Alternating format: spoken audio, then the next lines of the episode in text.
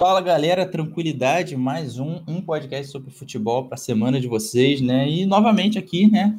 Vamos falar da Libertadores, mas agora dos jogos de volta, né? E agora já temos também os classificados para a semifinal, né? Temos Flamengo Boca, e Barcelona de Guayaquil de um lado, né? E Atlético Mineiro e Palmeiras do outro lado, né? É, dois jogaços, pelo menos do lado do Atlético e Palmeiras a gente imagina que seja jogaço. E hoje eu estou aqui com o nosso amigo Nicolas Franco e também o Gustavo Laurino para falar dos jogos. Se apresente aí, pessoal. Fala, rapaziada. Aqui é o Nicolas Franco, aqui do podcast, mas também do Pautas e Táticas. Um salve aí para Henrique, para o Gustavo, para a rapaziada que não pôde participar hoje também.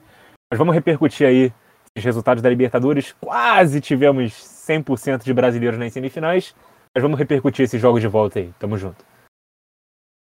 Fala Henrique, fala Nicolas, fala aí amigos ouvintes de um podcast sobre fute. É um prazer estar aqui com vocês de novo. Eu sou o Gustavo Laurindo. Para quem quiser dar, um, dar uma olhadinha lá no Twitter enquanto está nos ouvindo, arroba Laurindo. Bom, é isso, né? Acabou que eu não me apresentei, eu não estou muito acostumado a isso, né? Mas eu sou o Henrique Gomes, estou aqui apresentando no lugar do Júlio e também do Paulo, né? Já que eles não puderam estar presentes. E vamos lá, né? Jogos da Libertadores. O primeiro desses jogos foi o Palmeiras e São Paulo, mas eu queria, mas eu acho que como a gente deve falar um pouco mais dos brasileiros classificados, até porque a gente pode projetar um pouco da semifinal, eu vou começar pelo último jogo, né, que aconteceu, que foi o Barcelona de Guayaquil e o Fluminense, né, que empataram de 1 a 1. O Barcelona acabou passando porque tinha o saldo de gols é, com gol fora de casa, né, tava melhor. Saldo de gols não, né, tinha o, o, a vantagem do gol fora de casa, já que foi 2 a 0 2 a 2 no jogo de ida e acabou classificando para cima do Fluminense. É, vamos falar rapidinho então de como está esse Fluminense, de, de, como foi né, até esses problemas aí do Roger e também desse Barcelona, né? Vocês acham que é, o Roger Machado foi o grande problema dessa, desse Fluminense na semifinal? Você acha que se fosse um outro técnico? Ou vocês acham que é, porque ele começou bem no Fluminense na fase de grupos, passou, ganhou do River, tudo bem que o River estava desfalcado, mas aí agora é, parece um Fluminense completamente diferente do, do, início do ano, né? Do início até a metade do ano. Vocês acham que ele conseguiu tirar o mais do que o melhor do, assim, conseguiu tirar um pouco mais do que o Fluminense podia tirar no, antes e agora tá mal? E era esse, esse é o Fluminense mesmo? Ou você acha que o Fluminense simplesmente caiu de nível? E era para ter trocado antes, algo do tipo. Não, Henrique, eu acho até que o Roger fez um bom trabalho, conseguiu dar uma sequência ao trabalho que começou no ano passado com o Odair, que também foi sequenciado pelo Marcão, que era o interino. Ele deu uma cara nova, novas ideias. É, o time era muito mais vertical, defendia muito mais e contra-atacava muito mais. Esse time já gosta um pouco mais da bola. Mas é um elenco também que não é dos mais recheados. É um time que, quando chega na Libertadores, até pelo tempo que ficou de fora, sem participar, vai para a Libertadores para tentar fazer o melhor que dá. A gente não cobra do Fluminense que ele seja campeão e nem tem elenco ou investimento para isso. Então acho até que ser eliminado agora está dentro da expectativa. Se classificar para a semifinal era possível, mas pelo resultado de ida ficou muito difícil. E se conseguisse chegar à semifinal já era um feito e tanto. Sobre o jogo de ontem, ele ter começado o jogo com o Ganso foi algo que surpreendeu muita gente, porque o jogo de ida ele começou com o Casares, o que também já tinha sido uma surpresa, porque normalmente o Nenê é o titular. E ele começou com o Ganso, era uma cartada, parecia que era a última cartada mesmo, sabe? Abriu mão também da dupla de ponta, jogou com três volantes, para tentar, tentar dar uma segurada mais no meio, sendo que o Fluminense precisava vencer o jogo. E mesmo assim, cara, o Ganso, até o momento que ele estava em campo, era um dos caras que mais estava criando, finalizando. Tentou um lance de bicicleta lá, acabou lesionando o braço, né? A gente espera que não seja nada muito grave assim, mas aparentemente ele teve uma fratura né, no braço, então pronta recuperação aí ao ganso. Mas, enfim, falando assim, de campo e bola mesmo, não acho que o Fluminense fez uma partida ruim, começou atacando bastante, só que me irritava muito, e eu nem sou tricolor, como vocês sabem, o time tá jogando um futebol bastante estático, sabe? O time não apresentava, não conseguia romper as linhas, não se movimentava.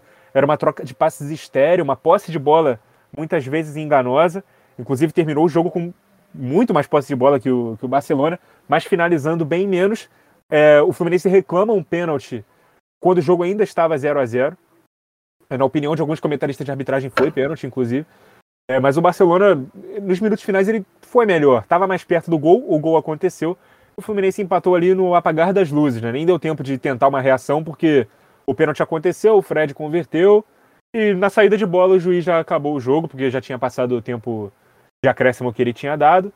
Mas enfim, não acho que o culpado tenha sido o Roger. Ele com certeza deu uma cartada, aquela que se ele passa vira gênio, mas agora com certeza a pressão, que já era grande, vai cair em cima dele. Então que eu concorde com isso, mas ele chamou uma responsabilidade para cima dele que não precisava.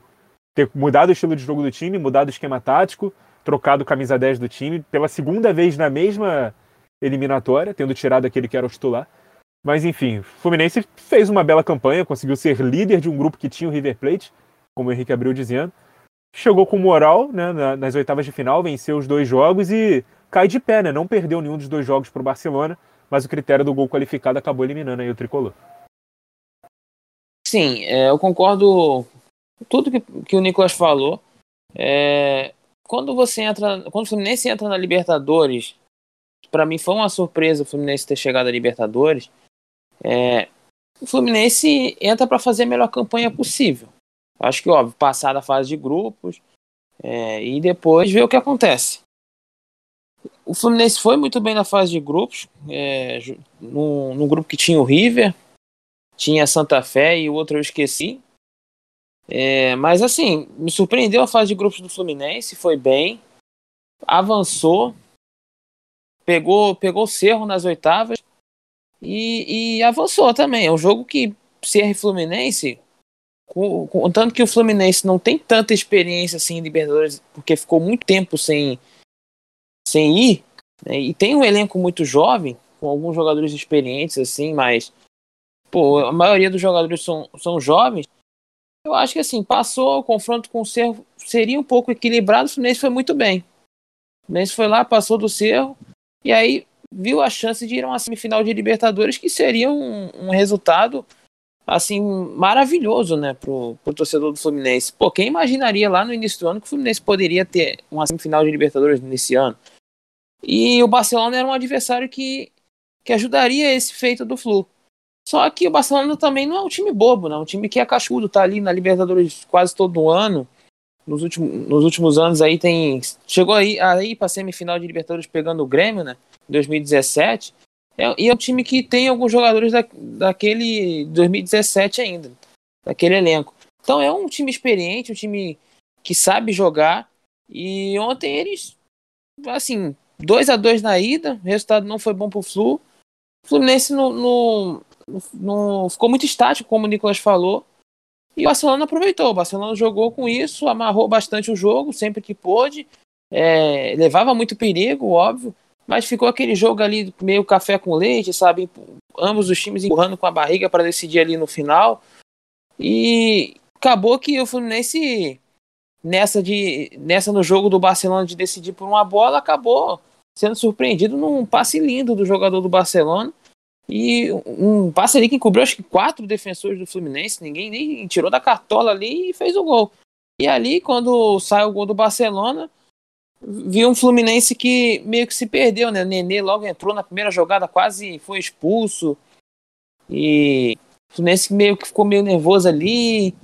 Não, não achei que até que dava para o Fluminense conseguir uma virada ali, não era impossível, mas perdeu muito tempo com esse nervosismo, né? Fazendo faltas bobas e acabou fazendo um gol ali no, no finalzinho e, e, o gol fora eliminou. Mas eu não acho que o, a culpa seja do Roger. Talvez ali o Fluminense ele poderia ter mexido antes, colocado o Nenê bem antes do jogo, quando o Ganso saiu machucado. Poderia, poderia ter feito algumas coisas diferentes. Mas é assim, é o futebol eu acho que foi pênalti no Fred, né? Então esse pênalti poderia mudar a situação do jogo, que mudaria. O torcedor do Fluminense não tem que ficar muito, muito chateado, não. Tem um Brasileirão agora, o Fluminense está na parte de baixo da tabela. Mas é, Brasileirão é aquela coisa, né? Você vence um, dois jogos aí, dois de três, você já dá um salto enorme na tabela. Não acho que é o fim do mundo pro Roger. Não acho que tem que cair. Tem que dar tempo. O Roger fez o que, fez o que podia aí com o elenco por pouco não pegou as semifinais. Mas eu acho que o trabalho está sendo bem feito. E... Mas aí pode correr aquele o, o risco também. Não tem que levar em consideração isso. o, se o Roger já está um pouco na parte de baixo da tabela, tem eliminação da Libertadores, aí ele começar a ter resultados ruins na sequência, pode vir aquela, aquele, aquela abrasileirada, né? De demitir o treinador por conta dos resultados. Eu acho que corre esse risco, mas eu daria continuidade ao trabalho do Roger. É, eu tendo a concordar com isso que vocês falaram, né? Eu só estava aqui fazendo as questões para ter algum debate, né? É, acho que o trabalho do Roger, de fato, caiu bastante de nível com o que ele tinha antes, mas é como eu falei, talvez ele tenha tirado mais do que o esperado dos times antes, né? Eu vou fazer um paralelo aqui mais ou menos. É, no ano passado, teve o no Vasco, né? Tivemos o Ramonismo, né? O Ramon chegou e conseguiu bons resultados e acabou. Nossa, Ramonismo é isso aí. E aí depois alguns jogos ruins ali foi demitido. Só que assim, ele tinha tirado o melhor daquele Vasco naquele momento. Né? E, de, e talvez se, se não tivesse demitido o Ramon, o Vasco poderia até ter continuado na Série A, já que caiu por um ponto de diferença, dois, não lembro, então dava para conseguir alguma coisa. Ou podia cair do mesmo jeito, já que o elenco era fraco, então não tinha muito o que fazer. E talvez o Fluminense ele tenha dado muita sorte em muitas questões. Por exemplo, pegou um River Plate desfalcado, é, na fase de grupos, que o River Plate, mesmo com aquele time, é, já era forte, mesmo com o time desfalcado, né? É um, uma fase de grupos onde ele conseguiu exigir o melhor e também no mata-mata, como o Gustavo falou, pegou o seu Portem, né? Que é um time mais fraco e o Fluminense foi e passou. É, teve até um, é, um erro de arbitragem lá para o Cerro, mas também eu acho que não faria diferença. O Fluminense ia passar de qualquer jeito. E agora caiu para um Barcelona que também, como o Gustavo falou, é, tá acostumado a jogar Libertadores, né? Já veio a outras semifinais, já participou, tá sempre aí. O Fluminense está muito tempo sem tá disputando. Então, acho que sim, o, o Roger ele conseguiu tirar o melhor do Fluminense antes. E acho que com o passar do tempo, é, o, essa força do elenco foi normalizando, né? Foi mostrando que é isso aí que o Fluminense tem. Não tem um grande elenco, conseguiu chegar até o mais longe possível. E sobre o jogo, né, cara, é assim, foi uma infelicidade que aconteceu com o Ganso, que talvez tenha sido o jogador que mais buscava alguma coisa, alguma jogada vertical até, né? Que o Fluminense estava muito estático, como o Nicolas disse. Quando teve aquela lesão, é, tu viu que o Fluminense, que já estava estático, continuou mais estático ainda, não conseguia criar muitas vezes. Depois entrou o Casares, né? E o Casares, assim, não, não, não conseguiu fazer nada no jogo praticamente. Foi uma, assim, uma substituição bem ruim. E podia ter botado o Nenê para tentar alguma coisa antes, mas depois que o Nenê entrou já tomou um amarelo, quase expulso, né? Então, futebol é isso aí, né? E infelizmente a gente não vai poder ver quatro times brasileiros numa semifinal, que seria histórico. É, e como seria um Fla-Flu. Quem sabe até o Fluminense podia passar, porque clássico é clássico, mesmo o Flamengo sendo mais forte. Mas, como vocês disseram, né? É isso aí, esse é o futebol. Alguém tem mais algo a dizer sobre esse jogo ou a gente pode partir para o próximo? Não, eu só queria dizer que o, o Roger, talvez ele seja refém de um sentimento do torcedor de que era possível mais, sabe? Por mais que já tenha feito muito, quando o torcedor ele sente ali a expectativa de é possível, dá pra gente conseguir mais do que isso, dá para chegar numa semifinal, porque uma vitória simples já conseguia fazer o, o, o time se classificar, fica esse sentimento de frustração, sabe? Que podia mais. Só que se a gente for analisar com racionalidade, o Fluminense chegou onde tinha que chegar, bateu no teto. E aí ele pode ser, se ele for demitido, se ele vier a ser demitido, ele vai virar refém de um bom trabalho que ele fez. Um trabalho também que o Odair fez. Eu tava conversando com um amigo tricolor outro dia e ele me dizia que até o Odair já sofreu esse tipo de pressão. E os torcedores não gostavam muito dele e tal, que queriam que ele jogasse de uma maneira diferente. Mas ele, ele conseguia extrair o máximo dos jogadores. Talvez tenha chegado num período que o time já não consegue extrair muita coisa. Aí, ou talvez seja melhor trocar de técnico agora para ver se um novo ambiente, novas ideias conseguem fazer esses jogadores extraírem um pouco mais. Mas não acho que seja o caso, não. Acho que o, o talento desses jogadores é esse. O teto bateu. Eu não acredito no Fluminense classificando para uma Libertadores no ano que vem de novo. Pelo menos não via é, Campeonato Brasileiro. Ainda está vivo na Copa do Brasil, mas vai pegar o Atlético Mineiro. A gente não imagina que também vai se classificar pela fase do Atlético. Mas é isso. Não acho que a culpa seja do Roger e a torcida tricolor tem que ficar mais orgulhosa do que chateada com a campanha do que o time fez. Também acho. Eu assino embaixo aí com o que o Nicolas falou. o Fluminense tem que se sentir orgulhosa e, cara, poderia mais? Poderia, mas é aquela coisa, né? Na hora, quando entra em campo é 50-50. Então, muitas vezes a gente fica com esse sentimento mesmo de, que é muito de torcedor. Acho que até o Roger também deve estar em casa assim pensando, pô, poderia ter avançado as semifinais. É, mas foi aí, o Fluminense fez o que pôde, ele fez o que pôde e eu acho que a torcida tem que colocar os pés no chão e falar, pô, meu elenco chegou aí no máximo. Eu preciso de melhorar o elenco para o próximo ano, manter os jogadores. Tem aí promessas aí para ser vendida, né? O Kaique, é um, um jogador caro. Aí, sei lá, se for vendido, aí o Fluminense usar boa parte para reforçar o seu elenco pro ano que vem. Eu não acho que o Fluminense vai à Libertadores no próximo ano. Mas quem sabe? É, tudo é possível dentro desse campeonato brasileiro aí. Um campeonato brasileiro sempre muito embolado. A arrancada pode ainda dar esperanças a, a, ao torcedor. Então eu acho que é isso aí. O Fluminense fica orgulhoso com essa campanha e agora só, como o Nicolas falou, a Copa do Brasil vai ser muito difícil, o Atlético muito forte. Vamos falar o seguinte. Bom, é isso aí, né? Então agora vamos para o adversário do Atlético nas semifinais, né? Que foi o primeiro jogo, Palmeiras e São Paulo. Palmeiras ganhou de 3 a 0 do São Paulo, onde basicamente dominou o jogo inteiro. É, talvez tenha sido, tenha sido o melhor jogo do Palmeiras em muito tempo, sabe? Talvez do ano. É, ainda mais o Palmeiras, né? Que vinha jogando, vinha conseguindo resultados, né? Mas a gente via que não, não encantava, sabe? Os jogos do Palmeiras não encantavam. E pelo menos para mim esse jogo encantou bastante, sabe? A gente viu, assim, Palmeiras com força total jogando muito, vários jogadores, Rafael Veiga jogando demais, Dudu, né, fazendo gol aí depois de muito tempo. Então, é, assim, dá para dizer que o Palmeiras já era um dos favoritos, tanto que com esse time, sem o Dudu, ganhou Libertadores, né? Agora, com o Dudu, que é um jogador que, para mim, na minha opinião, é muito diferente, ele vem mais forte ainda do que o ano passado, até, né? Vocês acham que esse Palmeiras aí, que na minha opinião é mais forte do ano passado, é, tem futebol para conseguir passar de um Atlético Mineiro, que tá vindo mais forte, né? Talvez o time do Palmeiras seja mais equilibrado, eu diria. É, na minha opinião, é. Mas vocês acham que é, é, é um, ele é essa, ele é uma terceira força nessa semifinal ou ele tá tu, ele tem tudo aí para vencer ainda, mesmo essa fase do Galo absurda, melhora desse Palmeiras está em segundo no Brasileirão. Também o que vocês acharam do jogo aí? Acharam que foi o melhor jogo do Palmeiras no ano? Fala aí um pouquinho.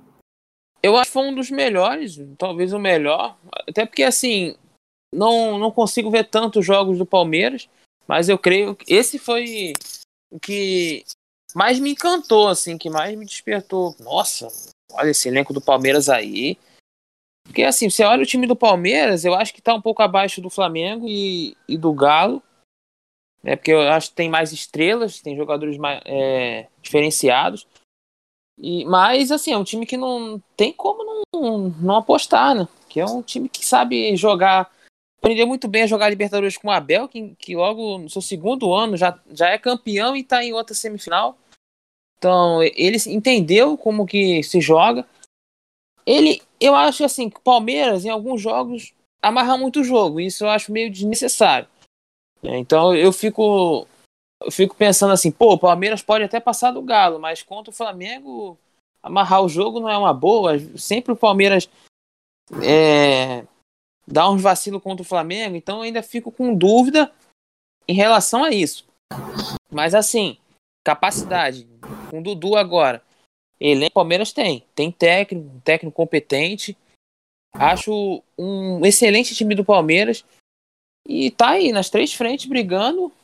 E quem sabe aí no Belisque 1 e a Libertadores é muito possível. Eu gosto muito desse time. É, eu concordo com o Gustavo, mas acho que o Palmeiras não vai ser favorito contra o Atlético Mineiro. Mas antes de entrar nesse mérito, vamos falar do jogo contra o São Paulo, que foi uma exibição muito boa, uma exibição surpreendente, porque em todos os clássicos contra São Paulo, São Paulo é, jogou melhor, propôs mais o jogo e era quem tinha vitórias contra o Palmeiras, né, nos confrontos diretos. Pelo menos tinha, um, é, tinha duas vitórias, né? Uma no, no Paulista, é, lá na fase de grupos, o Palmeiras ainda não estava com o elenco completo, boa parte ainda estava de férias, porque postergou a temporada até o Mundial, e o São Paulo entrou no, no Paulistão realmente para ser campeão. Aí teve aquele primeiro jogo da final que foi bem fraco. No segundo, São Paulo teve uma atuação não tão boa quanto essa do Palmeiras, mas uma atuação também imponente contra seu rival. No Campeonato Brasileiro, jogou melhor do que o Palmeiras, teve dois gols anulados, teve um pênalti que chegou a ser marcado e depois retirado pelo VAR também.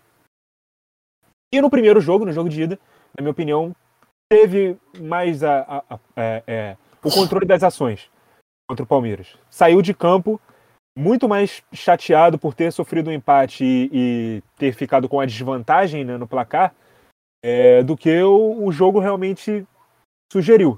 Se tivesse que ter um vencedor naquela partida de ida era São Paulo.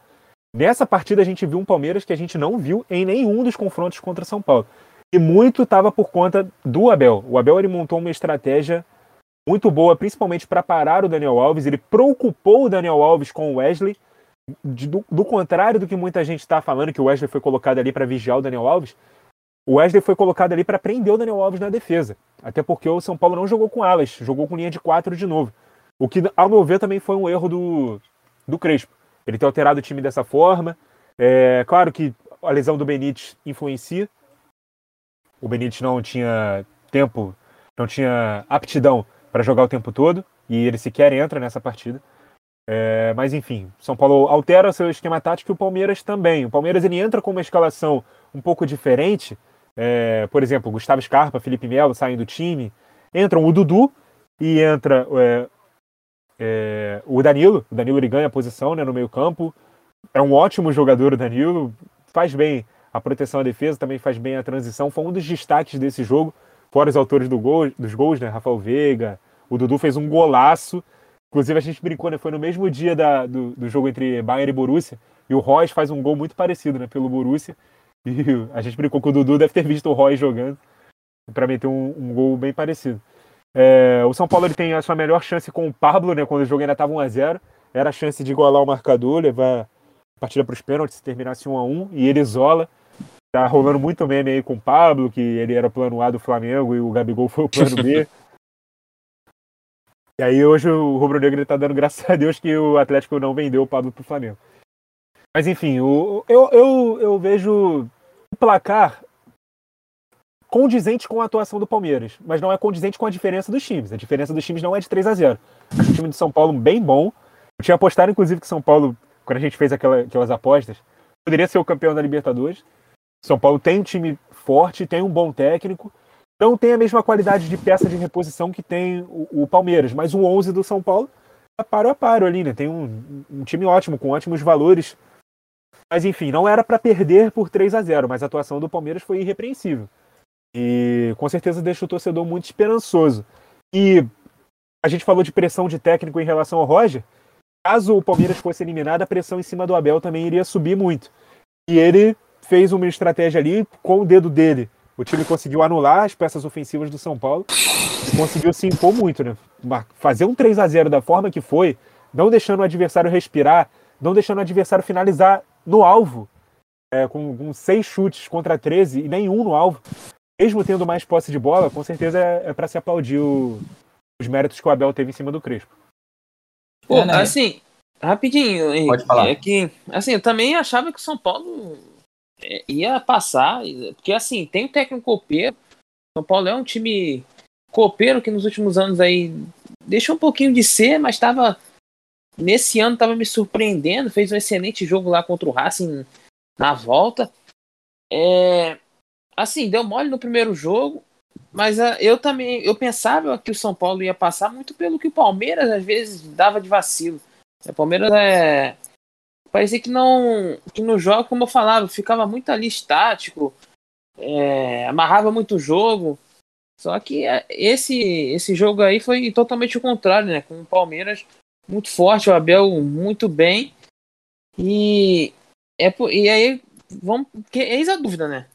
Se o Palmeiras vai fazer isso nos próximos jogos, é, tanto no Brasil quanto no Libertadores, contra o Galo, que é fortíssimo, ou se foi só uma atuação ali maravilhosa desse time, um, um, uma estratégia do Abel que encaixou muito bem e foi só nesse jogo.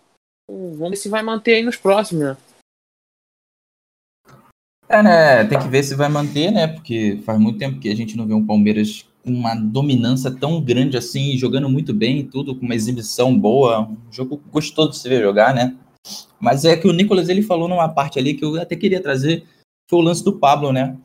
Quando o Pablo perde o gol, tava 1 a 0 pro Palmeiras, né? E ele tinha a chance de empatar e se empata o jogo, assim, podia ser outra partida, né? Podia ser que o, o São Paulo ganhasse um gás para jogar, para ir para cima e buscar. O São Paulo, ele, quando tentou, ele estava conseguindo até buscar ali, mas uma vez ou outra o Palmeiras anulava muito bem. E essa grande chance que o São Paulo teve ali, né? Podia ser uma chance definidora. Vai que fosse um a um, vai que fosse para os pênaltis, São Paulo passasse. Vocês acham que esse foi o, o, o lance que definiu a vitória do Palmeiras ou vocês acham que, mesmo se fosse gol, o Palmeiras teria passado? Que eu vi muita discussão sobre isso. Queria achar de vocês. Na minha opinião, foi o grande lance definitivo do jogo, tá? Quando o Pablo perdeu esse gol, eu falei, é, não tem jeito. O Palmeiras vai classificar. Ah, eu acho, assim, um confronto de 120 minutos é muito exagero colocar um lance, um gol perdido, que às vezes tem outros gols perdidos, né, como o principal culpado, né? O, o, primeiro jogo do São Paulo foi um jogo que o São Paulo era pra ter, não era para ter levado o gol, né? Deu mole, São Paulo jogou para ganhar aquele jogo e ali foi o vacilo. Talvez ficaria um a um ali com o Pablo, poderia dar uma nervosismo ao Palmeiras, poderia, mas talvez o Palmeiras fizesse logo 2 a 1 um, também não. É difícil falar assim, é, colocar a culpa só nesse lance, eu não, não acho muito certo, né? Confronto que o segundo jogo foi o Palmeiras foi muito superior, essa foi a verdade. Poderia ser 3 a 1 ali, quem sabe 2 a 1 Então, eu acho que não foi culpado, não. É, eu também vou muito na linha do Gustavo. O Palmeiras realmente se impôs muito, mas a gente não sabe se isso mudaria o estilo de jogo do, do São Paulo. Se o São Paulo teria mais coragem para ir para cima, ou se ele realmente seria engolido pelo Palmeiras, mas São Paulo teve muito mais chance no primeiro jogo, por exemplo, jogou muito melhor e sofreu um empate num gol até de sorte, né, do Patrick de Paula. Então, acho que não ter matado o jogo na ida foi muito mais determinante do que o Pablo ter perdido esse, esse gol na volta. E, é. e, eu lembrei agora de uma coisa rapidinho. Uhum. Imagina se, se o São Paulo é, tivesse conseguido a contratação do Benedetto, hein? É, que desistiu, uhum. porque, pô, já que esse golzinho aí, do, a chance que o Pablo tem, Benedetto talvez guardaria, hein? É, eu não, não, digo nem que foi total culpa assim desse lance e tudo, né? Mas eu acho que esse lance podia ser muito definitivo. acho que ele podia ter mudado a cara do jogo. Ainda mais pelo questão, né? O Pablo ele não, não vem sendo esse grande atacante do São Paulo, né? Talvez ele realmente não seja esse grande jogador. É, teve uma fase boa ali no Atlético Paranaense. O São Paulo é, acabou contratando ele, né? Com, essa, com esse objetivo. E até agora ele não, não na minha opinião, né, não, não veio entregando a ser esse grande jogador. É, não era, não é a primeira opção do ataque principal o Pablo, né? Até porque, por exemplo, o Luciano está machucado, então o Luciano seria o cara da posição ali. E acho que o Pablo, como 9, ele tem que pelo menos acertar o gol, sabe? Acho que errar num, num momento desses. É, do, num, centroavante tem que acertar, sabe? Num jogo decisivo desses, ainda mais pelo valor que foi pago nele, né? Mas é, é aquilo, né? Acontece, futebol tem essas coisas. E acabou que o Palmeiras foi melhor mesmo, sabe? Assim, grande exibição do Dudu, grande exibição do, Rafa, do Rafael Veiga para mim. O melhor da partida foi o Rafael Veiga, é, mas o Dudu também jogando muita coisa. Patrick de Paula, quando entrou, fez o gol, fez gol no jogo de ida e de volta, né? E Zé Rafael, outro. Nossa, Zé Rafael para mim jogou demais até, sabe? As pessoas não falam tanto nele, mas jogou muito.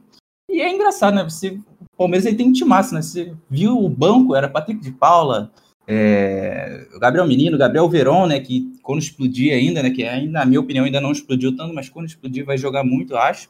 Felipe Melo também, né, é, a gente pode falar mal dele tudo, né, reclamar, violento tudo, mas joga bola. E é isso, cara, acabou que foi isso, 3 a 0 Palmeiras, classificou, melhor exibição, e é aquilo que o Gustavo falou. Tem que ver se o Palmeiras vai conseguir jogar assim ao longo do Campeonato Brasileiro, né, e ao longo da Libertadores, ou se foi só uma partida que o que o técnico Abel ficou o tempo inteiro. Vamos pensar no São Paulo, vamos pensar no São Paulo. E realmente conseguiu. Mas os próximos jogos não serão só contra o São Paulo, serão também contra o Atlético e os jogos do Brasileirão, né? Tem que ver como é que vai ser isso para frente. É, pode falar. Rapidinho. É assim, pro torcedor do São Paulo, cara, é, é assim, não colocar também assim uma pressão no, no Crespo desnecessária, porque às vezes o torcedor tá muito chateado por tomar um 3 a 0 do rival. Né? Mas o São Paulo é um time em formação, né? O São Paulo não tá é, pronto ainda. Poderia ganhar essa Libertadores? Poderia, mas não é um time tão pronto assim quanto, por exemplo, Palmeiras. Até o próprio Galo aí que tá fazendo contratações ainda e contratações bombásticas, que a gente vai falar depois. Né? E o Flamengo também já é um time pronto. São Paulo tem carências no elenco, né? Que mantendo o trabalho, mantendo o treinador é, e a filosofia ali, pode reforçar a, pos a posição de centroavante aí, como você falou, o Pablo, nossa, não consegue encantar com o torcedor do São Paulo, não consegue, faz um gol ali e fica um tempão sem fazer gol. É, tem outras posições carentes ali que o São Paulo pode repor. Talvez nessa janela, quem sabe, tem, se tiver dinheiro ou no, no próximo ano. Né? Então eu acho que é manter o trabalho, que o São Paulo está no caminho aí legal. Você não é porque é uma derrota, apesar de muito ruim na Libertadores, que acabou para o São Paulo, né? É, tá numa fase ruim do Brasileirão, mas está vivo no, na Copa do Brasil, ainda pode passar. Vai pegar o Fortaleza na Copa do Brasil e São Paulo tem mais time que o Fortaleza, apesar do Fortaleza também estar tá numa situação, numa, num momento melhor, né? Então, mas assim, ainda dá, tanto pro Pablo, pode recuperar se ele fizer e classificar o fizer gol e classificar aí no jogo contra o Fortaleza. Já pode conseguir mais graça do São Paulo, ainda que não tem Copa do Brasil, então se consegue esse título, por exemplo, já seria excelente para o São Paulo. Então, é como você falou, o trabalho do Crespo começou muito bem, teve até uma queda, né? Ainda não voltou a ser aquele São Paulo do início da primeira metade. Talvez o São Paulo foi o grande clube brasileiro da primeira metade do ano, né? Para muita gente. E é isso, cara, tem que continuar, pelo menos na minha opinião. É... Algum de vocês querem falar mais alguma coisa? A gente já pode passar para o próximo jogo. Não, podemos passar para o próximo. Show, então. Vamos pro próximo jogo aqui, né? Que foi é, a goleada do Flamengo para cima do Olímpia, né? É, já tinha ganhado o primeiro jogo. Já se esperávamos que fosse ganhar esse jogo de volta, ainda mais no Maracanã, né? E passou o trator. 5 a 1 é, dois gols do Gabigol, gol do Bruno Henrique, um do Arão, um gol contra. E também eles tomaram gol, né? O Flamengo ali, né? Num, num, na hora que eles desligaram ali, a defesa simplesmente se desligou. E o que dá pra gente ver que o Flamengo não é um time perfeito, né? Porque essa dormida aí que a defesa teve pode ser por duas razões. A primeira é não tinha uma defesa, a defesa do Flamengo ainda tem alguns tem seus problemas, ainda mais sem o Rodrigo Caio ou também que o Flamengo já estava com o resultado na mão e aí ficou mais tranquilo, ou pouco dos dois, né? É, o Flamengo com essa vitória de 5 a 1 que é o que já se esperava, né? É o grande favorito dessa Libertadores, é, ou pode ser o Atlético ainda, né? Já que eu, pelo menos, coloco o Atlético um pouco mais favorito que o Palmeiras, apesar do ótimo jogo do Palmeiras. Mas esse 5 a 1 aí no Olímpia, ele dá para dizer que o Flamengo é o grande favorito dessa Libertadores? Ou ou tá por igual ali como Palmeiras e Atlético? Eu acho que essa é a grande questão, né? Eu acho que o Flamengo era favorito já na chave para poder chegar à final, desde que saiu o chaveamento das oitavas, porque não ia ter tantos desafios assim, né? O outro lado realmente ficou bem mais forte. Agora, se ele é o grande favorito a ser campeão, é uma pergunta realmente complicada. Porque assim, o Flamengo ele ganha de forma imponente, mas na derrota que ele teve com o Renato Gaúcho também tomou uma cacetada. O gol que ele toma agora do Olímpia, tá, a gente perdoa porque as alterações que o Renato fez nesse time para testar foram principalmente na defesa, né? O Rodinei na lateral, o Bruno Viana na zaga. Tem um, uma dupla de volantes que é muito mais faceira, né? Que joga muito mais do que marca, do que protege. O Léo Pereira, a gente sabe que cresceu de rendimento com o Renato, mas também não é lá essas coisas, não é um, um zagueiraço. E o time toma um gol ali no momento de desatenção, onde está todo mundo fora da posição, né? O Felipe Luiz está dando combate no meio, o Arão está protegendo o Felipe Luiz na esquerda, a zaga está mal posicionada, mas enfim. Falaram pro Olímpia que 5 a 1 servia, mas ele acho que ele entendeu um pouco errado. 5 a 1 foi pro lado do Flamengo. O Flamengo fez mais uma atuação brilhante. O Gabigol também tendo dois gols na partida, chegando a 10 em 10 jogos, é, superando o número de Libertadores que o Flamengo foi campeão em 2019. É, e o Flamengo fez o que se passava dele, e eu acho que surpreende muito mais o Olímpia ter chegado a essa fase, passando do Internacional. É, tudo bem que foi nos pênaltis, mas eram dois times que já tinham se enfrentado na fase de grupos. O próprio Inter já tinha metido 6 a 1 no Olímpia. A gente sabia que o Flamengo não teria tanta dificuldade assim contra o Olímpio. O primeiro se desenhou difícil né, ali nos primeiros minutos, mas depois ele ficou bem fácil. A goleada aconteceu de forma natural e o segundo jogo, que foi em Brasília, né, não foi no Maracanã, o Flamengo inclusive teve o apoio de sua torcida por lá. Acabou uma goleada maior ainda, ficou um agregado de 9 a 2, ficou bem feio para o Olímpia. O Flamengo foi superior e era superior, tem mais time, é, tá se encontrando melhor, é um time que normalmente goleia e mesmo com as falhas defensivas conseguiu ser superior ao seu adversário e fazer o que se esperava dele. Acho que ele é favorito contra o Barcelona, mas o Barcelona vai ser um adversário bem mais difícil do que o Olímpio. Assim, é, respondendo a pergunta, Henrique, é, o Flamengo já era favorito muito antes da Libertadores começar, né? Quando o Flamengo, é, fim do ano passado, já olhava assim, pô, o Flamengo se classificou para Libertadores, mesmo com Rogério Senna, que o torcedor não gostava é, já era um dos, um dos, times favoritos, se não o maior favorito a ganhar a Libertadores. Aí quando você passa da fase de grupos e tem uma chave, um chaveamento desse, e aí você fala, pô, o Flamengo tem que chegar na final. Né? No mínimo ali, semifinal. É... E é isso. Pegou o Defensa e Justiça, que foi o time pra, que, que é mais forte que o Olímpia, mas ainda sem o Crespo, né? Um trabalho novo, perdeu vários jogadores, não ia oferecer tanto problema assim pro Flamengo. E assim, o Olímpia é menos ainda, né? O Olímpia é um time mais fraco, passou do Inter aí num, em um, um vexame do Inter, perder pro, pro Olímpia. E assim, fez o dever de casa. E a, a atuação de alto nível de Gala, goleou, é, detonou o Olímpia.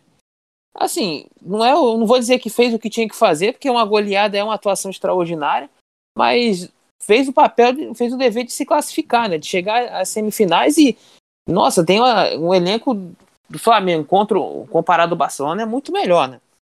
Barcelona é um time que vai complicar, mas o Flamengo tem aí 70, 80% de chance de passar e, e digamos que não vou dizer que é uma obrigação de passar, mas se não passar vai ser um, um resultado muito muito aí ruim né, pro Flamengo, vai ser quase um desastre. Mas o. Assim, é, o, é um dos é o favorito. Talvez ali com o Atlético, o elenco é bem, bem equivalente. Mas eu acho que o Flamengo, com o Gabigol, inspirado na Libertadores, com aquela galera ali, é, vai dar um show aí, vai dar um trabalho para qualquer um que vinha aí.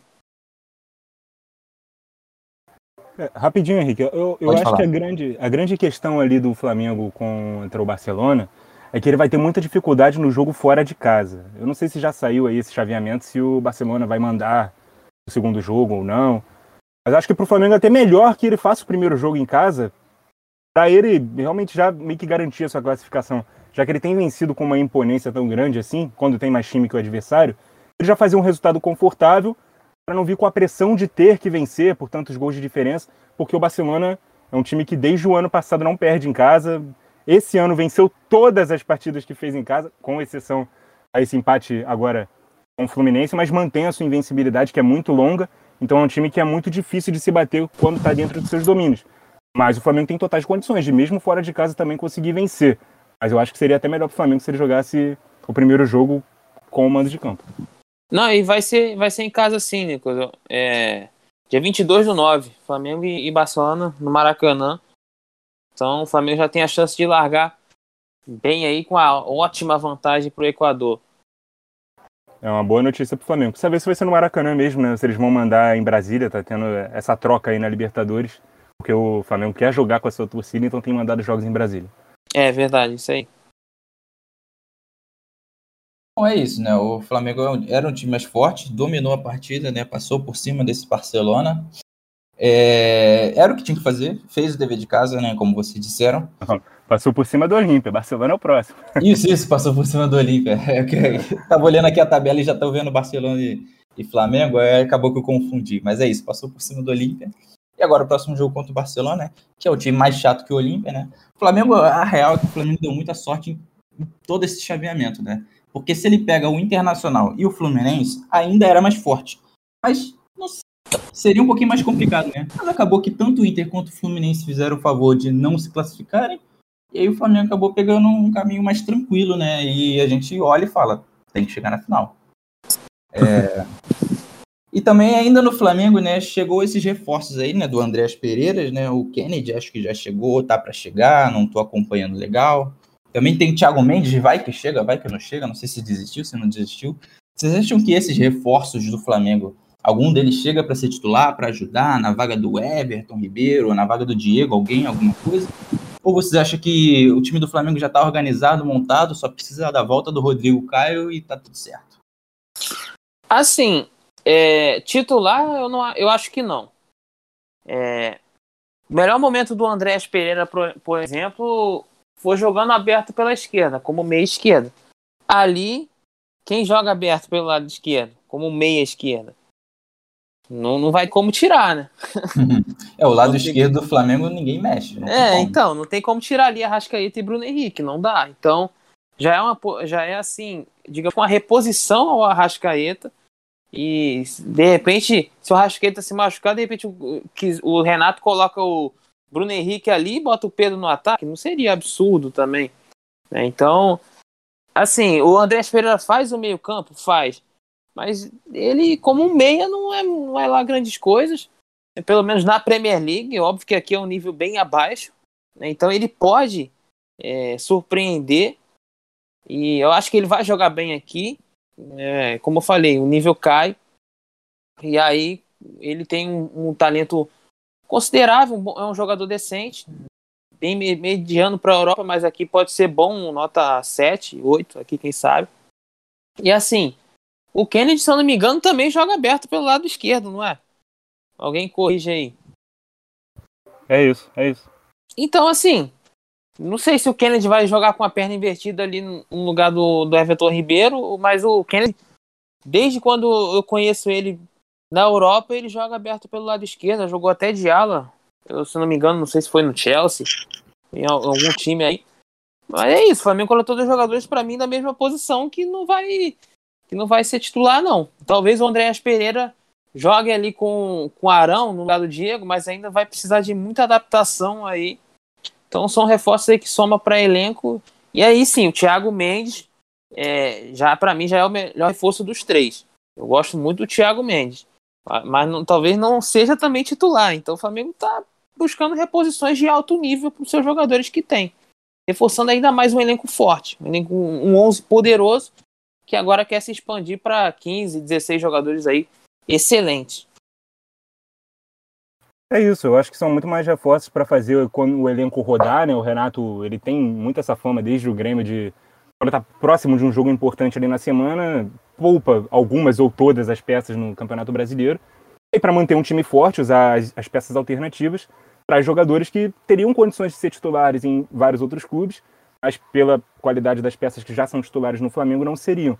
Mas aí, quando você precisar poupar ou você não tiver é, os titulares, quando você tiver desfalques, você tem ali uma reposição. Se não a altura, você tem ali um, um, um, bom nível também, mantém um bom nível. O Flamengo já tem o Pedro, que seria titular, talvez nos outros 19 clubes da Série A. O Flamengo já tem um Michael e um Vitinho, que não são ali grandes jogadores, são dos melhores, mas que cresceram na mão do Renato Gaúcho. É, agora você tem o Andrés Pereira, que pode jogar segundo volante, de meia ali na posição do Arrascaeta, ou aberto. O próprio Kennedy também é outra opção de velocidade.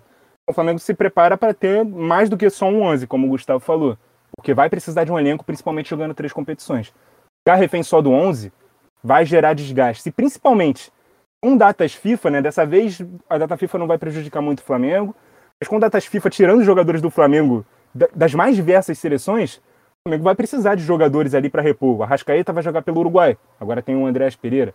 Quando o Gabigol sai, já tinha um Pedro. Se o Bruno Henrique voltar a ser convocado, já tem agora um Kennedy. Então acho que o Flamengo se prepara dessa forma. Quanto ao Thiago Mendes, que ainda não está confirmado, seria um cara mais diferente, né? Que é um cara de mais pegada na marcação. Na minha opinião, é a posição que o Flamengo precisa. O Diego não é volante, ele se tornou um volante nas mãos do Rogério Senna, está se mantendo assim com o, com o Renato Gaúcho. O próprio Ilharão não é um primeiro volante, ele se tornou esse primeiro volante com o Jorge Jesus. E nenhum desses caras é um cara de contenção. E se a zaga do Flamengo é uma zaga fraca, entre aspas, principalmente quando não tem o Rodrigo Caio, vai precisar de maior proteção. Thiago Mendes seria um cara para fazer esse papel, já que o Thiago Maia é um cara que já tem no elenco do Flamengo, mas que sofreu uma lesão aí muito grave, ficou de fora muito tempo, talvez precise de mais tempo para ter ritmo de jogo, para confiar nele de ser titular desde o início em jogos mais importantes. Segundo o Thiago Mendes, já eleva o nível dessa concorrência e também dessa necessidade, dessa lacuna, dessa carência que o Flamengo tem no elenco. Assim, e, e pensando como você falou que o Renato ele gosta muito de poupar, né? Ele normalmente, pelo menos no Grêmio, ele taxava assim: ah, esses aqui são é, os titulares, esses são os reservas que vão jogar é, nos jogos que antecedem Copa do Brasil e Libertadores. E assim, se você montar esse meio, é, pensando já na chegada do Thiago Mendes, Thiago Mendes aí que pode aí, quem sabe, acho que não agora de momento ele chega para ser reserva, mas ele pode ser titular em alguns jogos, precisar, dá para jogar com ele, Arão até e o Diego, que eu acho que não vai, correr bem menos. É, mas se você ganhar um Thiago Maia, Thiago Mendes, é, Kennedy, Andréas Pereira e Michael ou Vitinho, né, o Michael também é um jogador que rende mais na esquerda, né, então precisa ver como que vai ficar aí com o Kennedy. Mas assim, se você desenha esse meio ainda tendo Pedro no ataque, pô, é um time reserva aí que, pô, seria titular em pô, muitos times aí do futebol brasileiro, né? Pelo menos aí no, nos 15, 16, né?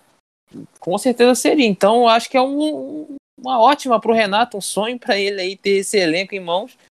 E o Flamengo cada vez mais forte, ficando mais forte para até nesses jogos aí, né?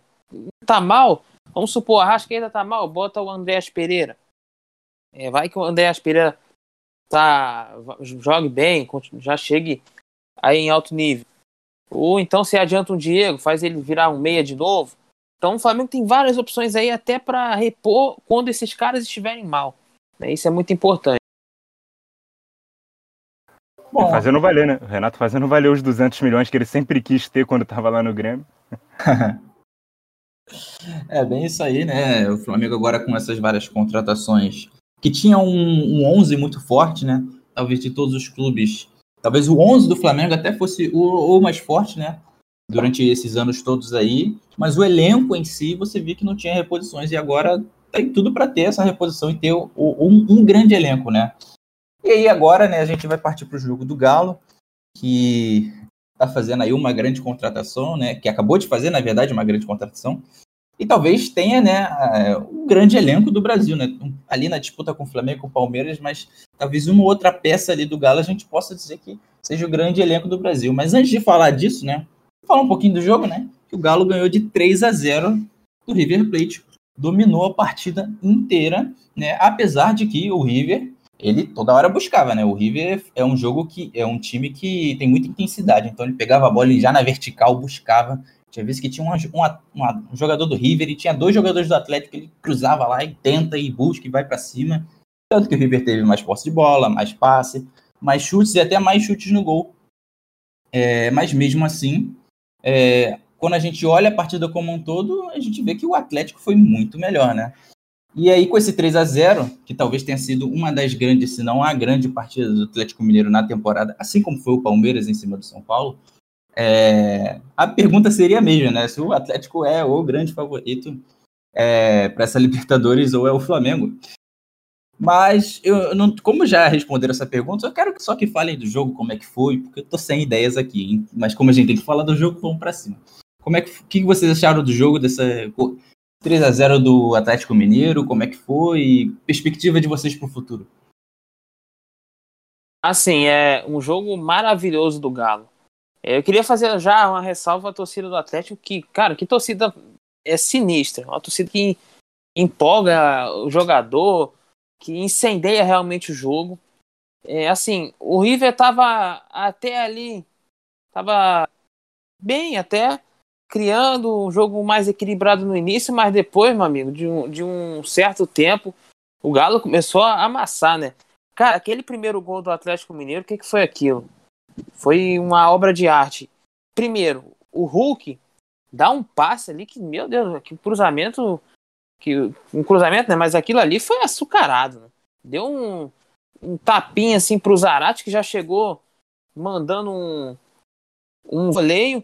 Cara, golaço. Voleio ou bicicleta ali, não sei, não sei muito o ângulo. Mais porque... legal, o mais ah. legal, Gustavo, desse gol é que quando o Hulk recebe a bola pelo lado direito, o Zarate não tá na área ainda. Aí ele para, espera o tempo certo, a zaga do, do River não dá combate, espera o Zaratio vir, e quando o Zaratio vem, ele, ele não vem preparado para finalização ou para finalizar de cabeça, ele vem realmente esperando, ele vem fazendo um, um zigue-zague por trás da zaga, esperando a bola passar no segundo pau e ataca no tempo certo. O Hulk ele tem a visão para poder mandar aquele passe perfeito, e a finalização foi mais bonita ainda, foi foi uma putaria esse gol, né? Desculpa a palavra, foi, foi, foi, sacanagem esse gol. Foi um gol, assim, que digamos, especial de FIFA, né? Que você faz aquele cruzamento quando a defesa dá uma moscada, aí o cara vem. Tinha até um FIFA que dava muito voleio, o cara vem, pum! Voleio extraordinário. Que, que golaço. Aquilo ali é, vai ser Puskas, hein? Não tem. Tem muito pra onde correr, não. Ainda mais numa semifinal de contra o River? Nossa, tem é. que ser Puskas. Não, tem, tem que falar, não. E assim, voltando a falar mais do jogo, o, assim, o Atlético depois só amassou, né, cara? Eu sei que o River tentou tentar recuperar, mas depois do Atlético fez o segundo ali, pô, e, e foi outro golaço, hein? Nossa senhora. Que golaço uhum. aquele ali. Agora eu, tô, agora eu tô meio perdido aqui. Só não sei se foi o, o segundo foi o do, foi o do Hulk, né? Foi o do Hulk foi de segundo, isso. É, que golaço, cara que golaço do Hulk. O Hulk, para mim, é o melhor jogador do futebol sul-americano hoje, cara. Não tem pra onde correr, não. Chegou causando impacto, assim. O trabalho do Cuca, eu era muito crítico, assim, no início. Eu falava, pô, esse Atlético pode render mais, mas tinha que ter aquela paciência, né, de também deixar esse trabalho é, continuar. E, assim, tá continuando de uma forma extraordinária. O Atlético depois acabou com o River. Mesmo o River tendo mais finalizações ao, ao, longo do jogo, no gol também. O Everson, que o Everson agarrou, foi brincadeira. Mas parece ali que o Galo, tendo aquele sufoco, um volume de, de cada chute, parece que a maioria do chute do Galo ia no gol. É, o Vargas, acho que foi o Vargas, perdeu um gol também ali. Muito. Na, que o passe do Hulk, o Hulk achou no meio, acho que de três. O Hulk criando jogadas extraordinárias. É, é foi logo no início do jogo. Não, esse já é outro que o Vargas perdeu. Ah, foi o Zarate, foi o próprio Foi o Zarate? Zarate foi o próprio Zarate, foi, foi. Ah, então é porque eu confundo o Zarate com o Vargas, os dois estavam com o cabelo meio mexido. Aí, então, o Zarate perdeu esse gol, cara. Eu já falei, caraca, o Atlético vai golear esse jogo do River. Só que o Atlético fez o terceiro, aí falou, pô, vou, vamos dar uma acalmada aqui, tirar o Hulk, né, que se tomar essa amarela vai ficar suspenso. É, vamos mexer no time, usar o elenco que tem. E que elenco extraordinário do Atlético, gente. Vou deixar, vou, vou deixar para comentar depois sobre esse elenco, porque o Nicolas vai falar do jogo também, então essa vez para ele. É isso, Gustavo. Foi um jogo fantástico, foi um jogo muito bom. Não foi um jogo também que a diferença dos times, ou que os times produziram, foram de um 3 a 0 exemplo de Palmeiras e São Paulo. Mas o River tentou muito, né? Finalizou 19 vezes né? contra 11 do Atlético. Não conseguiu marcar porque encontrou uma parede chamada Everson, mais uma vez, assim como foi contra o Boca, né, tanto no tempo normal quanto nos pênaltis, e aqui nesse segundo jogo também. Cara, ter vencido fora de casa para o Atlético foi fundamental, porque exigiu do River ser mais propositivo. E o jogo que o Cuca propõe é um jogo mais de velocidade. Esse trio, ele tá muito muito moldado para o contra-ataque, né? O Hulk não é aquele 9 clássico. Ele é ponta direita, entre aspas. Para mim ele é mais um segundo atacante, mas ele jogou o auge da carreira dele na direita, cortando para dentro e finalizando com a esquerda lá no Porto, principalmente. Na seleção brasileira também, quando ele dava certo por lá. E agora ele está jogando com total liberdade de flutuação. Ele cai para a direita, como no, foi no lance do gol que a gente já exaltou aqui do Zaratio. Ele cai para o lado esquerdo quando é necessário. Ele é a, a, a ponta de lança quando o time está no contra-ataque e já busca ele, porque ele é um cara que, apesar de sei lá quantos quilos ele pesa, ele é muito forte, muito o arranque dele, a explosão dele no arranque é muito rápida.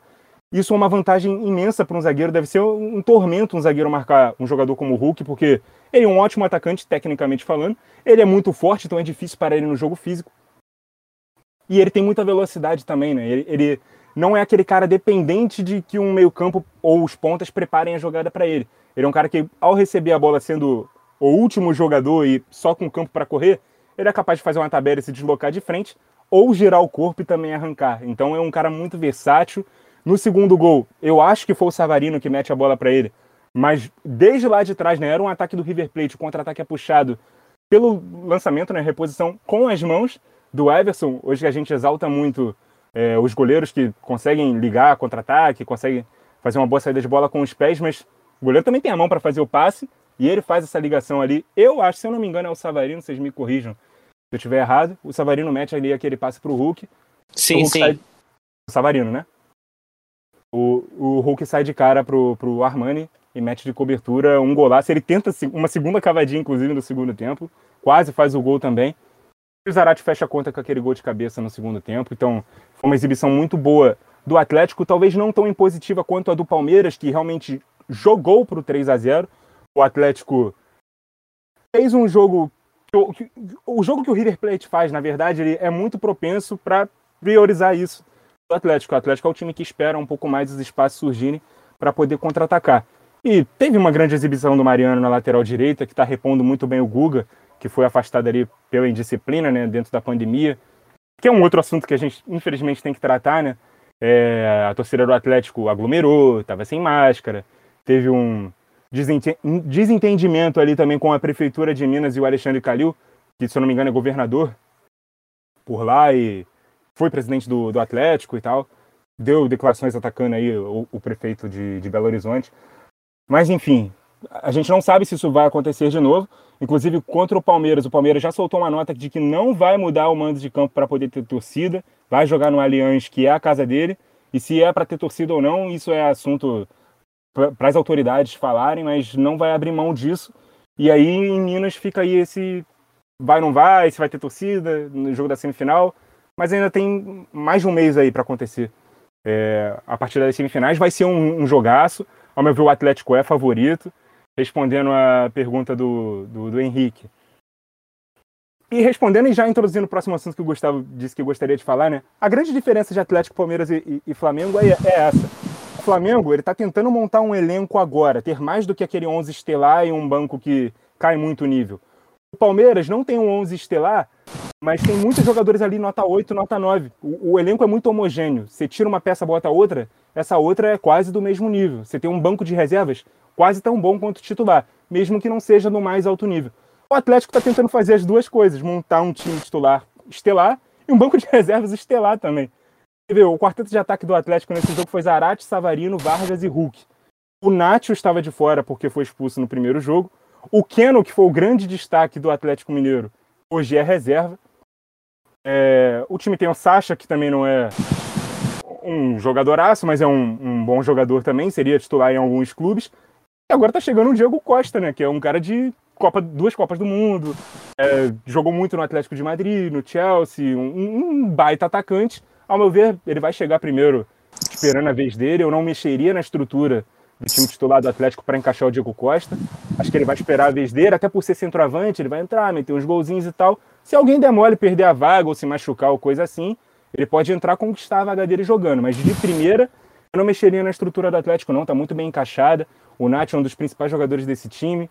Dois pontas de muita velocidade, um centroavante quase que único né, no futebol brasileiro. Então, não precisa mexer no time para encaixar o Diego Costa desesperadamente agora. Vamos fazer ele conquistar a vaga dele no campo. Assim como o próprio Hulk conquistou. Teve um início ali difícil no Atlético. Os microfones, pediu para jogar mais.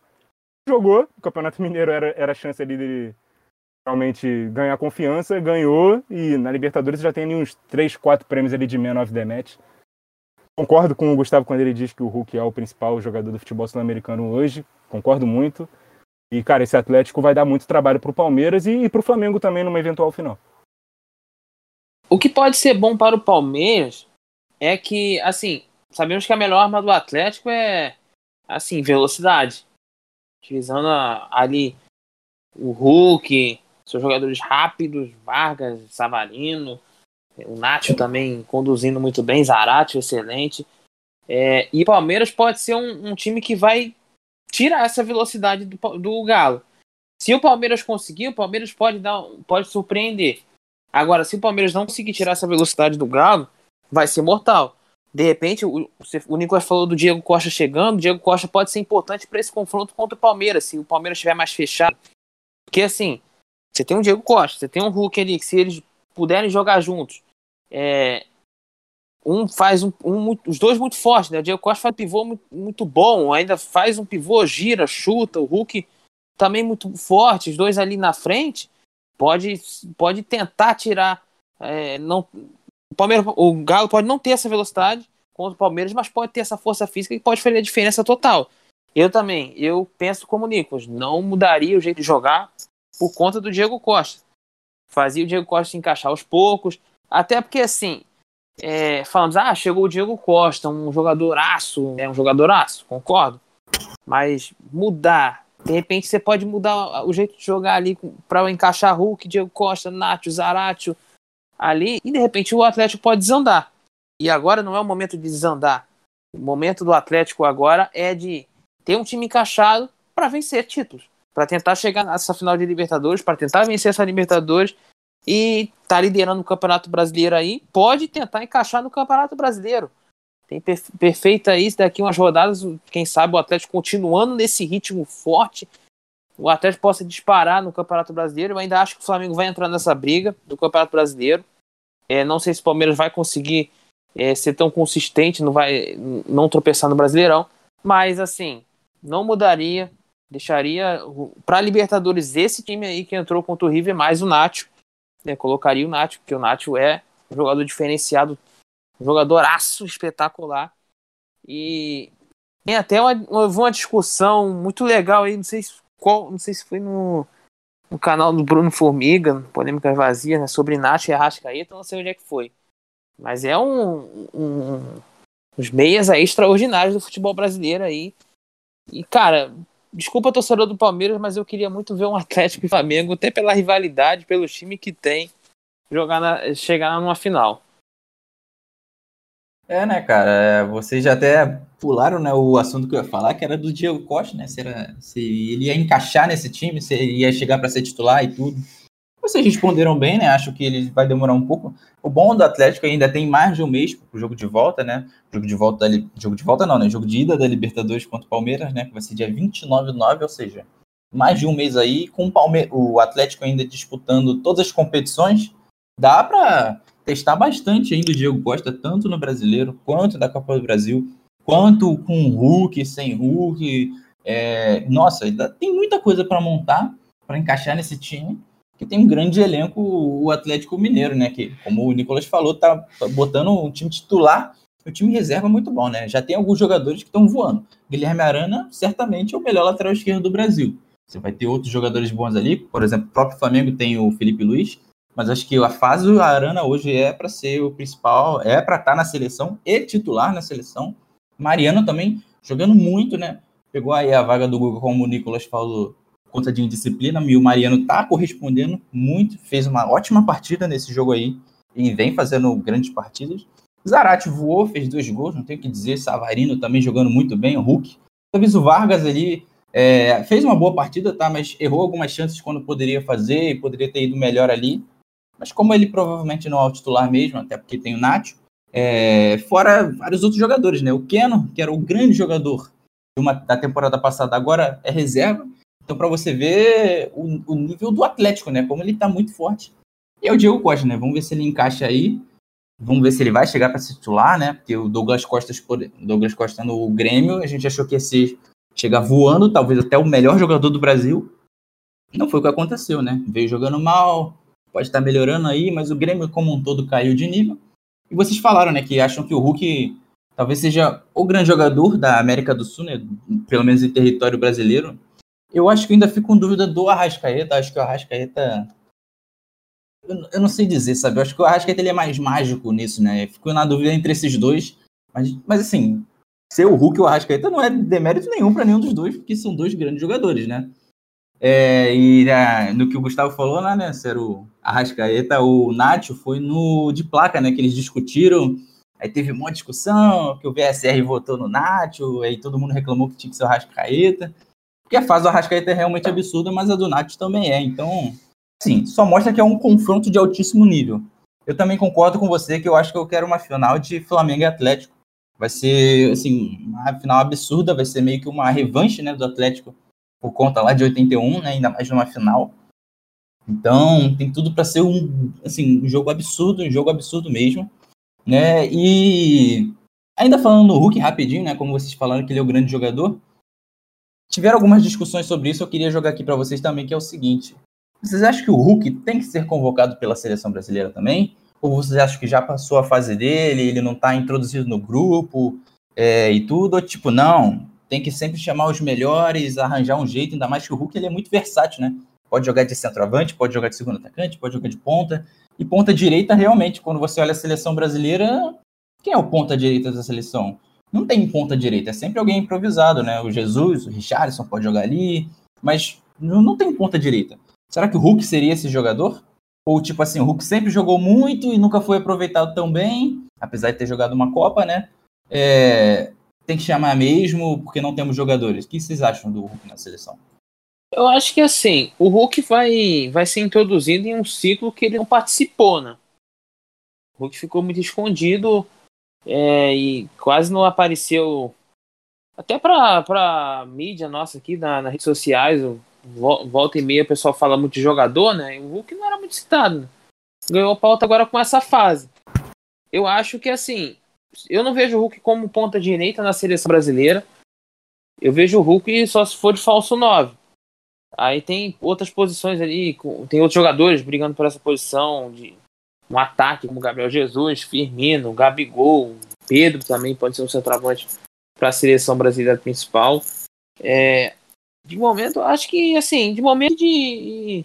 Mais pra frente também eu não, não convocaria o Hulk, não, cara. Acho que o Brasil tem que pensar mais também no, no longo prazo, sabe? Outros ciclos, amadurecer pra tentar trazer uma Copa do Mundo de novo. E o Hulk, cara, jogaria a Copa do Mundo do, do Catar, assim. Poderia fazer o teste? Poderia. Mas, assim, sabe, não é aquela, aquela empolgação. Eu acho que ele tá jogando bem aqui. Ele ele, é, ele, é, além de ser muito bom, mas ele tem uma grande vantagem física aqui também, né? Que ajuda muito, não sei se. É, pra, pra, quando eleva o nível, né? Quando o nível aumentar, por exemplo, com a Copa do Mundo, o Hulk vai conseguir ter esse nível de performance. Eu acho que não.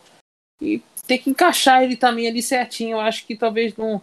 Mas não tem excelentes jogadores, né, cara? Não, então não, não é o Hulk que vai, nossa, fazer uma diferença extraordinária na seleção brasileira hoje, não. É, eu assim, eu defendo que o jogador em boa fase seja convocado para jogar na seleção da mesma forma que ele joga no clube. E a seleção do Tite hoje não joga da mesma forma que o Atlético Mineiro joga. E o que o Henrique falou, ah, ele ele chegaria para pôr uma carência da seleção na ponta direita. Mas no Atlético ele não está jogando de ponta direita. E o ponta direita da seleção ele precisa fazer um papel de amplitude muito grande. Esse time do Tite, porque o lateral esquerdo abre o campo de um lado, lateral direito, o ponta direita, né, no caso, abre do outro. E o Hulk é o cara para ter mais liberdade. Esse cara na seleção vai ser o Neymar.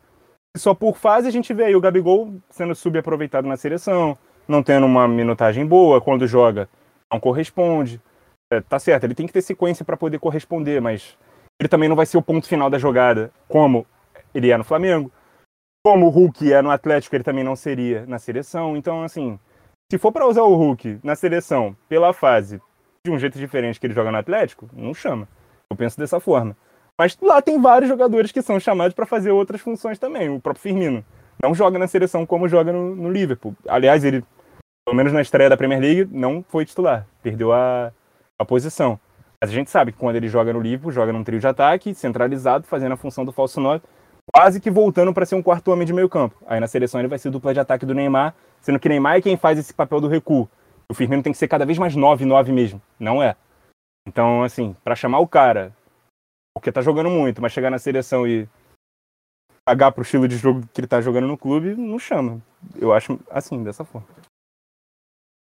É, eu entendo a visão de vocês. Eu acho que todo jogador que vai muito bem, ele tem que ser convocado pelo menos para testar, na minha opinião, sabe? Assim como vários jogadores, o Dudu o Dudu, quando estava voando o Palmeiras na época, eu era defensor de que ele deveria ser convocado, não para fazer parte do time principal, mas para ser testado. Mas aí também o Tite tem que colocar esses caras para jogar, para testar, né?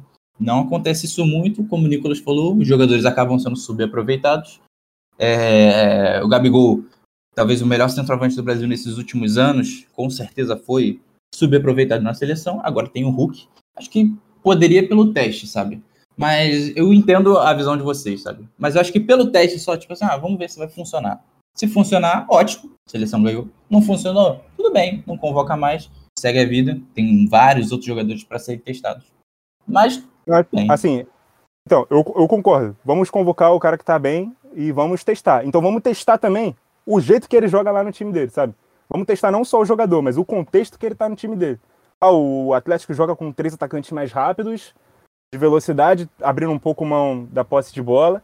A seleção brasileira tem jogadores assim, acabou de convocar o Rafinha, pode fazer a direita, o próprio Gabigol pode fazer, o próprio Gabriel Jesus, perdão, pode fazer a direita, ou o Richardson, o Neymar do outro lado e o Hulk de nove ali. Vamos testar o Hulk, mas vamos testar o Hulk como o Hulk funciona no Atlético. Aí eu concordo, vamos convocar.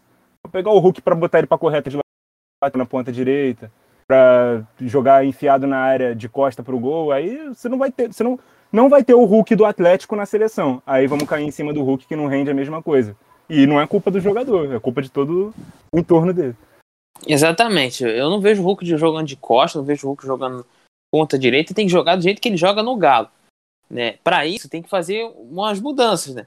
O, o Tite vai mudar o jeito de jogar da seleção brasileira para encaixar o Hulk? Eu não vejo dessa forma, assim como não vai para encaixar o Gabigol. Eu acho que, os dois casos, é, eu acho que os dois casos são parecidos, cara. Assim, é, o Atlético joga muito pro Hulk e o Flamengo joga muito pro Gabigol. Embora tenha outros Isso. jogadores. Mas, assim, a seleção brasileira não pode depender desses dois. Tendo o Neymar, tendo outros jogadores mais qualificados para depender. Então, acho que até meio que. É, até a convocação dos dois, assim, eu meio que questiono pela forma de jogar. Eu acho que, beleza, tem que jogar com os jogadores que estão em boa fase, mas tem que ver também o jeito de jogar da seleção brasileira. O Brasil não tem mesmo uma forma de jogar praticamente.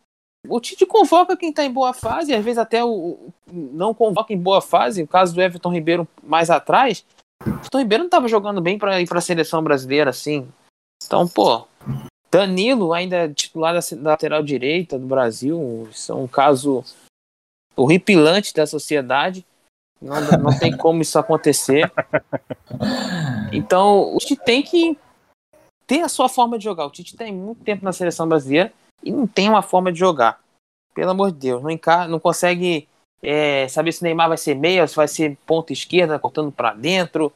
O Richarlison é, não sabe se é nove ou se é ponta, ninguém sabe, né? Então tem que ver isso. Ao, ao mesmo tempo, eu acho interessante você ter a opção de banco para mudar o estilo de jogo e que você fica preso àquela ideia ali como o Tite fica.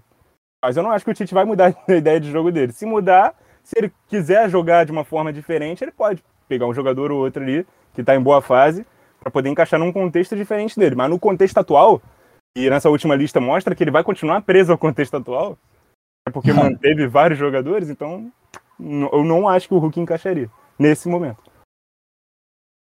É, tudo bem. Eu, eu, eu, nisso eu tendo a concordar com vocês. Ele não vai mudar a seleção por conta desses jogadores e, de certa forma, até acho que não deveria mudar, né? Mas eu acho que ele deveria ter, ter algumas outras ideias também, né? E não ficar preso naquilo que ele sempre fica preso há muito tempo. E essas outras ideias poderiam dar uma variedade melhor para encaixar um outro jogador, como o próprio Hulk, como o próprio Gabigol, né? Como outros jogadores também, até mesmo o Firmino, né? Como vocês falaram, que não encaixa. Mas é difícil dele fazer isso, até porque tem o Neymar e a seleção brasileira joga em torno do Neymar. Tem que jogar em torno do Neymar, porque ele é simplesmente o jogador mais diferente da nossa geração. Né? Mas bom, é isso, né? Então, o que de qualquer forma não foi convocado, a gente teve toda uma conversa. Talvez quando o Diego Costa jogar, o Atlético mesmo mude um pouco é, ali, ali, o seu jeito de jogar, caso ele voe e seja titular, né? E você fala, não, Diego Costa e Hulk tem que jogar titular porque o Diego Costa está jogando muito. Vamos ver se isso acontece. E aí, como é que vai ser os dois ali de centroavante? Pode ser que funcione, pode ser que não funcione, pode ser que mude um pouco o Hulk e ele continue rendendo. Mas isso é coisa para o futuro. Ainda tem mais de um mês, como eu falei, né, para o jogo de ida da Libertadores do Atlético contra o Palmeiras. Isso tudo pode acontecer. Pode ser bom até para a seleção brasileira, né? Com a mudança de posição de algum jogador ou não, né? O, o Diego Costa é banco, o continua voando ali e o Atlético ganha tudo ainda assim.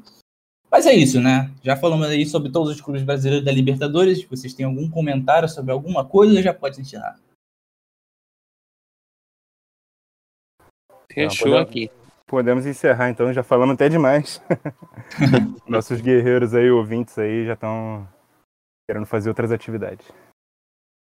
É verdade, já falamos bastante aqui, né? Então, com esse fim aqui de Libertadores, né? A gente espera aí grandes jogos, né? Nesses, nessa ida aí da Libertadores, semifinal, jogaço de Palmeiras e Atlético, pelo menos é o que a gente espera. E Flamengo e Barcelona, a gente, todo mundo aqui acredita que o Flamengo vai classificar.